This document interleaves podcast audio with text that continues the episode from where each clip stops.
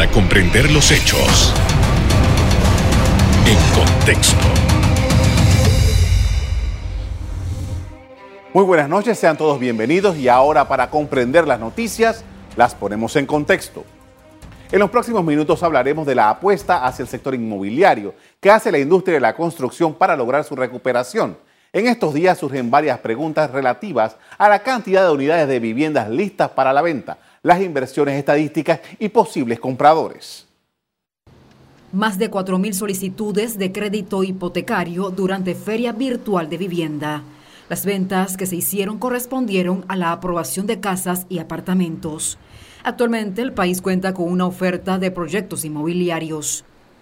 El mercado es muy atractivo para los compradores, realmente, ¿no? A medida que se vaya absorbiendo ese inventario disponible, este, obviamente el tema de oferta-demanda eh, se puede ir equilibrando y los precios pues, pueden ir incrementando. ¿no? El gobierno anunció que invertirá 50 millones en Fondo Solidario de Vivienda para el 2022. el déficit habitacional está clavado todavía en, números bien altos, pero el nicho está en viviendas de 80 y 85 hacia abajo. O sea, todo lo que está de 80 hacia abajo, entrando por, la, eh, eh, por el, rango este de viviendas de 70 mil o menos, que esos son los que entran con el bono solidario. En ese espacio hay cerca de 100 mil soluciones de vivienda todavía por, hacer. Para impulsar la economía, el sector construcción apuesta al mercado inmobiliario para recuperarse tras los efectos de la pandemia.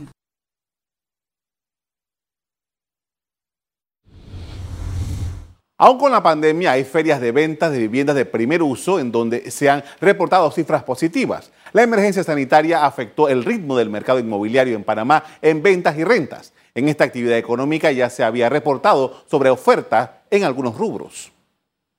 No obstante, en mayo pasado se llevó a cabo una exposición virtual de viviendas a cargo de la Asociación de Corredores de Bienes y Raíces ACOBIR. Cerró con 134 millones de dólares en aprobaciones bancarias, como resultado de más de 86 mil visitas, según sus organizadores. Las proyecciones de este grupo empresarial indican que se darían ventas por 100 millones de dólares más de 263 proyectos residenciales y comerciales para todos los estratos y presupuestos integraron el portafolio de propuestas inmobiliarias presentados en esta expo virtual. Quienes trabajan en el sector inmobiliario han expresado que mantienen la esperanza de mejores días, basados en el aprovechamiento de ventas geográficas del país y las legislaciones aprobadas para el establecimiento aquí de sedes multinacionales. Según reportes de Acovir, en 2020 las ventas de viviendas verticales bajaron un 19%, mientras que la venta de viviendas horizontales bajaron un 28%. Algunos especialistas destacan que el mercado tardará dos años en recuperarse. Indican además el crecimiento económico del país, que para algunos especialistas estará en alrededor del 9% este año, será determinante en las ventas o alquileres de viviendas o espacios comerciales. ¿Hay signos de recuperación? A parecer sí. Esto fue lo que nos comentó Domingo La Torraca la semana pasada al respecto.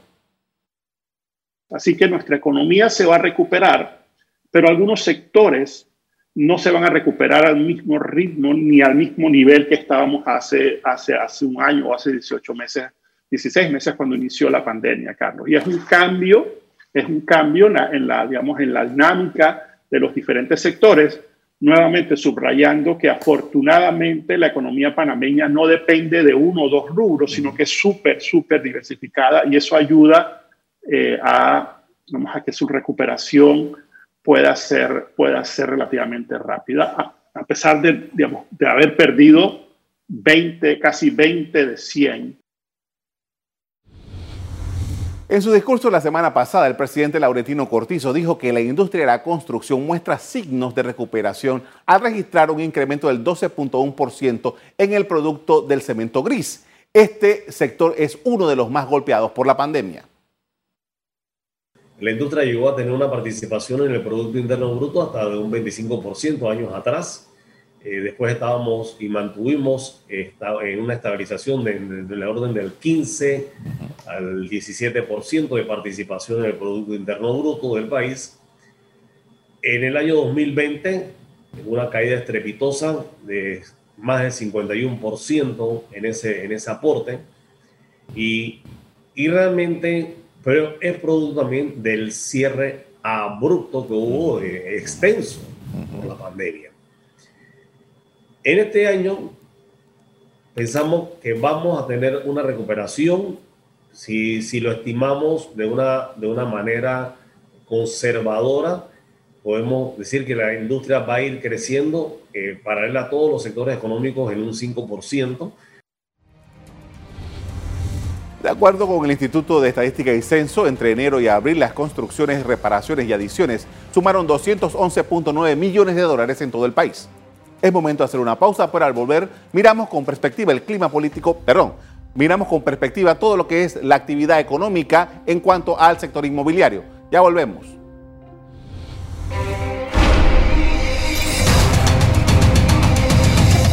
Estamos de regreso para hablar de cómo está el mercado inmobiliario en el país. Conversamos con Iván Carlucci, presidente de la Asociación Panameña de Administradores de Inmuebles. Buenas noches.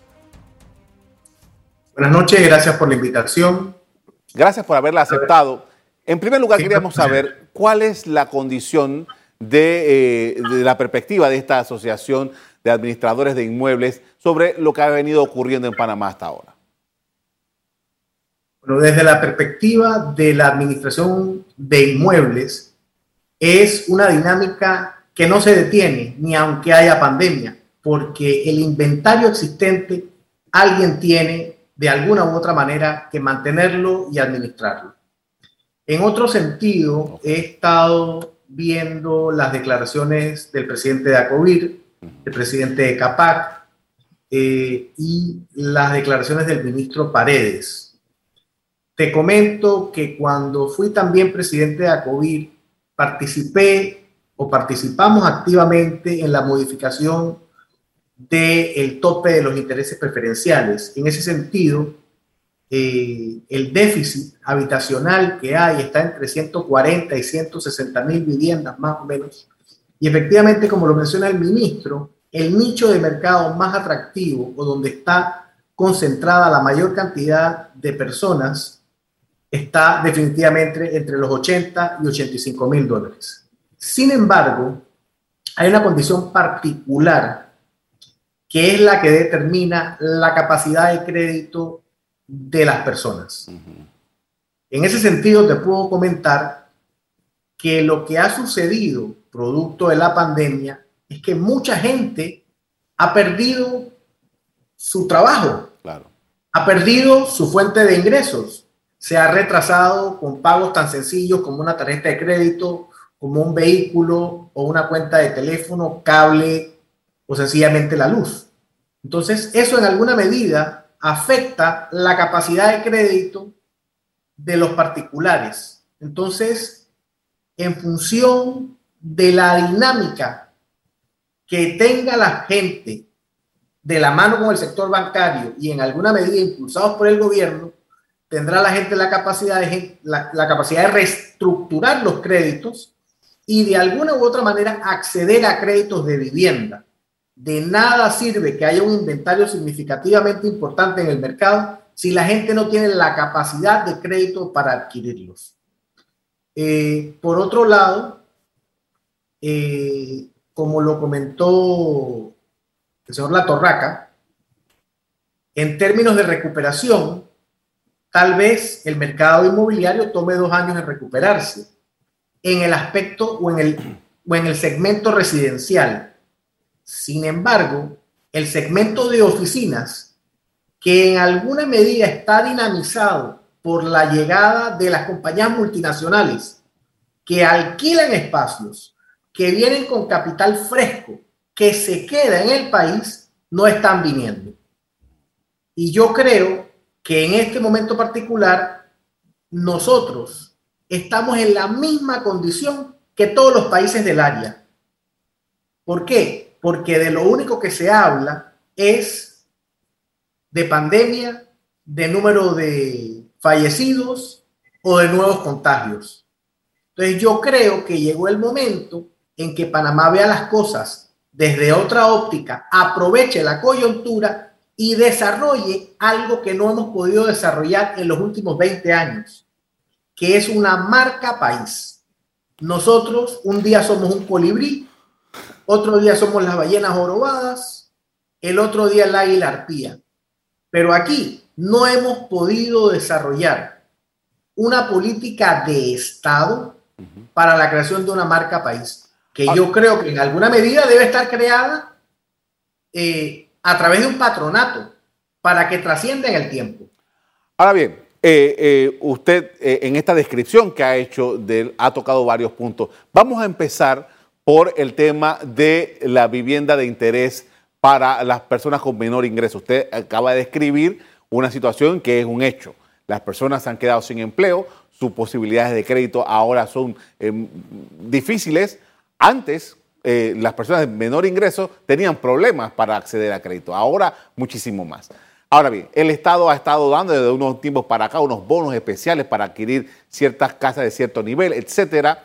Eh, mi pregunta es, ¿está el mercado, sabiendo que hay una necesidad, están las condiciones para que eh, los constructores, los, los, que hacen proyectos, entren a hacer algún tipo de proyecto, vale valga la redundancia, para este segmento de la población, para empezar por ese grupo? Mira, el producto existe, los proyectos existen y a través de esta pandemia los empresarios hemos tenido la capacidad de reinventarnos y de inventar nuevas fórmulas, aprovechando, por ejemplo, el bono solidario, tratando de aprovechar la coyuntura que se generó con el alquiler con opción a compra, de manera tal que la gente ocupa la vivienda durante el primer año, en algunos casos, y va de alguna u otra manera pagando el abono inicial en 12, 14 o 24 meses. La dinámica del sector inmobiliario está en función de generar trabajo, de permitir que la gente tenga nuevas viviendas y nuevas oportunidades. Yo creo que en ese sentido no debe haber mayores complicaciones. Eh, y en ese segmento de mercado tampoco creo que haya tantas complicaciones, siempre y cuando la gente no rebase su capacidad de crédito o abuse de la flexibilidad que hay ahora en términos de no pagar. Ahora bien, hablemos de otro, otro aspecto que usted mencionaba, el tema de las oficinas. Eh, usted decía que tenemos eh, proyectos, leyes que dicen, bueno, para atraer a, la inversión privada, pero no están llegando. Y nosotros sabemos, y creo que lo mencioné en el segmento anterior, de que hubo cierto grado de sobreoferta en algún momento y que hay un montón de oficinas ahí esperando eh, clientes. ¿Cuál es la condición de ese mercado en particular? Bueno, la condición del mercado de oficinas es una condición compleja. Eh, las oficinas se están alquilando alrededor del 50% de su valor. O sea, una oficina que valía 20 dólares por metro cuadrado, hoy se alquila en 10 dólares. También la dinámica de hacer negocios ha cambiado eh, con esto del teletrabajo, de trabajos remotos, eh, se está necesitando menos espacio de oficina porque no hay gente, o sea, la gente puede realizar el mismo trabajo en alguna medida desde su casa que desde su oficina. Entonces los tamaños se han disminuido y yo creo que aunque sí tengo entendido que han llegado una serie de multinacionales, ¿no? Eh, hay factores, mira, cuando llega una compañía multinacional, el gobierno debería recibirla con alfombra roja, hacerle publicidad, que todo el mundo sepa que esta compañía llegó, porque eso entusiasma, motiva al empresario y dice, oh, seguramente van a venir otras más detrás de esta. Entonces yo creo que en alguna medida el gobierno tiene que hacer publicidad en ese sentido y tratar de captar a esas compañías multinacionales que se están moviendo de un lugar a otro, de un país a otro, porque esas compañías vienen con personal, consumen en los supermercados locales, eh, depositan dinero en la industria, en todas las industrias, el dinero se queda en Panamá, alquilan oficinas y salen a alquilar también viviendas para sus ejecutivos, para sus empleados y creo que el gobierno tiene que hacer lo propio en este sentido.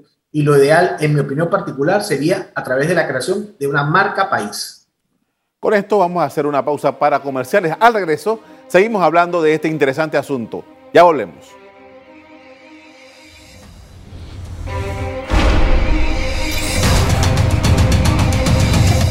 Estamos de regreso y continuamos con Iván Carlucci, presidente de la Asociación Panameña de Administradores de Inmuebles, y estamos hablando sobre los inmuebles casualmente en medio de la situación de la crisis sanitaria. Y usted ha estado eh, hablando y ha recalcado el tema de la necesidad de una marca país. Y esto me recuerda a mí, quizás puedan haber pasado ya 20 años, de una apuesta que hizo el país para atraer a jubilados de Norteamérica, por ejemplo, y, en algunos casos de Europa, para que vinieran a residir. Y recuerdo proyectos en Boquete, en Coronado, en, en Sorá, que mm, se mercadearon en, esos, en esos mercados para eh, que estas personas se establecieran aquí o, compraran aquí. Y también proyectos en la ciudad de Panamá.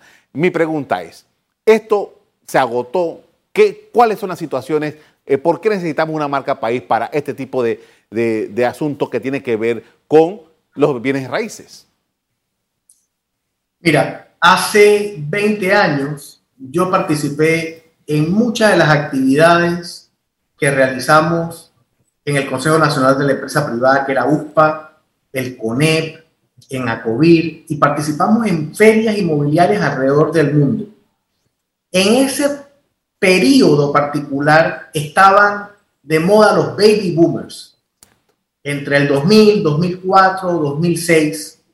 Sin embargo, con la crisis inmobiliaria que hubo en el 2008 y que duró un par de años, gran parte de ese consumidor perdió sus ahorros, vio sus finanzas muy afectadas y sencillamente ya han pasado 20 años de una cosa a la otra.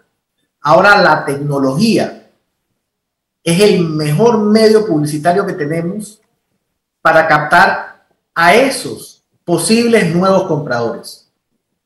Sin embargo, hay países que nos llevan mucha ventaja y que de alguna u otra manera han tenido la capacidad de potencializar lo que tienen para ofrecerle a esos eh, nuevos residentes, sean baby boomers, sean europeos, gente que viene por temas tributarios, gente que está buscando una mejor calidad de vida. Sencillamente esas personas ven o trabajan en torno o se nutren de la publicidad que aparece. Si bien es cierto, yo vi hace algunos meses que se estaba desarrollando una campaña por parte del Ministerio de Turismo. O sea, yo creo que la campaña no tiene suficiente fuerza si no está enmarcada dentro de la marca país. Colombia desarrolló su marca país, Costa Rica desarrolló su marca país, República Dominicana, México y muchos países del área son altamente competitivos porque tienen o tuvieron la capacidad de desarrollar una marca país. Nosotros tenemos una posición geográfica inmejorable tenemos la mejor conectividad aérea, marítima, marítima y la mejor logística de todo el área. Tenemos la conectividad a través de ocho cables de fibra que pasan por el canal de Panamá. Tenemos hospitales afiliados a los mejores hospitales de Estados Unidos. Estamos a dos horas y media, dos horas y 45 minutos de Estados Unidos. Tenemos el dólar norteamericano como moneda de uso común y de curso legal desde 1904. Pero, ¿cómo?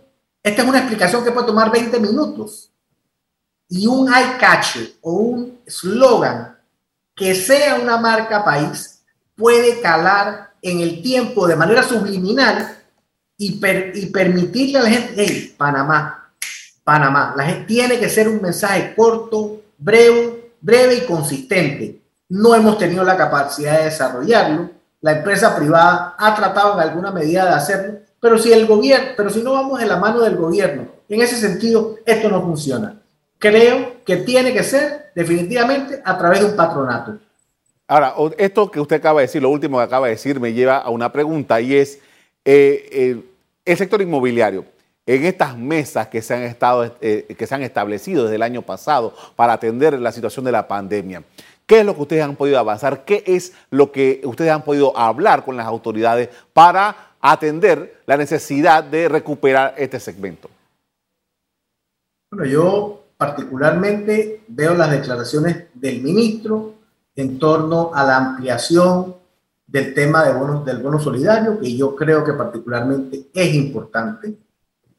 Eh, creo en alguna medida eh, esto realmente es de la mano con el sector bancario, en la medida en que el sector bancario vaya permitiendo que la gente acceda a créditos, se dinamiza la industria. Yo no creo, como lo plantea alguna otra gente, que el, que el sector bancario es el malo de la película. Por el contrario, yo creo que el sector bancario no está interesado en absorber todo el inventario que pudiera estar eh, quedar en el mercado en función de la falta de pago, porque el sector bancario no es una agencia inmobiliaria. Entonces yo creo que la necesidad de hacer arreglos con los bancos es la prioridad que deben tener todas las personas que tienen un crédito. Hacer los arreglos con el banco y las personas que deseen adquirir una vivienda en el futuro, definitivamente lo que deben hacer es mantener su crédito, no desesperarse, no volverse loco haciendo gastos innecesarios y tratar de mantener su crédito. Al final de la historia, el crédito es lo más importante que tiene el panameño. Y el panameño, aunque no tiene grandes ahorros, a través del tiempo va capitalizando su ahorro en la vivienda. La diferencia que existe entre el precio de compra y el valor actual de mercado de las viviendas es lo que se convierte en el ahorro del panameño. Ahora bien, eh, a 16 meses de que todo esto em, empezara en Panamá, ¿cuál es la perspectiva de aquí en adelante? ¿Cómo lo ve? Bueno, yo estoy muy optimista. Yo en alguna medida veo, por ejemplo, que un mercado que se está dinamizando eh, rápidamente es el mercado de alquiler. Eh, alguna gente se está mudando de una propiedad a otra habiendo hecho arreglos de pago para pagar los alquileres atrasados. Y se está moviendo porque los precios de los alquileres también han variado en un 15 o 20%. Antes podías pagar 800 dólares en un apartamento y hoy por ese mismo apartamento estás pagando alrededor de 650. Entonces, esa, esa dinámica de las familias que se mudan de un apartamento a otro también dinamizan la economía. Entonces creo que en ese sentido el mercado se está, está empezando a dar síntomas de cambios positivos. Eh, sorprendentemente, se está dinamizando el mercado en las playas, en el interior de la República, donde la gente está buscando espacios abiertos para salir del encierro al que estuvimos sometidos durante la cuarentena total. Entonces, la gente está buscando todas las comodidades de la ciudad en el campo. Internet, cable, buena conectividad, luz y ese tipo de cosas. Todas esas comunidades de playa o de montaña que tengan la capacidad de brindar una infraestructura que sea amigable, entiéndase cable, internet y ese tipo de cosas, definitivamente recibirán nuevos residentes, de alguna u otra manera. Me queda un minuto, quería preguntarle, eh, hay un montón de proyectos, no digamos un montón, hay varios proyectos en el área metropolitana de Panamá, edificios de estos enormes que eh, se han quedado a media máquina allí, pendientes, que son eh, edificios de alta gama. ¿Cómo usted ve ese, ese tipo de negocio ahora mismo? ese mercado se, eh, se sigue dinamizando. Eh, sorprendentemente, hay muchos compradores en ese mercado, personas de alto poder adquisitivo que no han visto tan afectados sus ingresos y que están buscando nuevos espacios. No creo que haya muchas obras de construcción paradas. A lo mejor, como lo mencionaste tú, van a media marcha, pero siguen trabajando siguen desarrollándose, siguen en construcción y creo que tarde o temprano ese nicho de mercado también se va a recuperar. El que más preocupación me da es el de oficinas.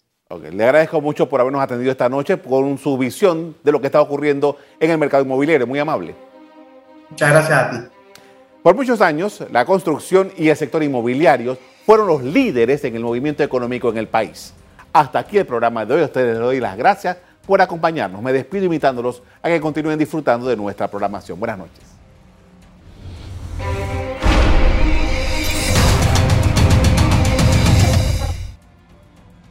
Revive este programa entrando al canal 1 de BOD de Tigo.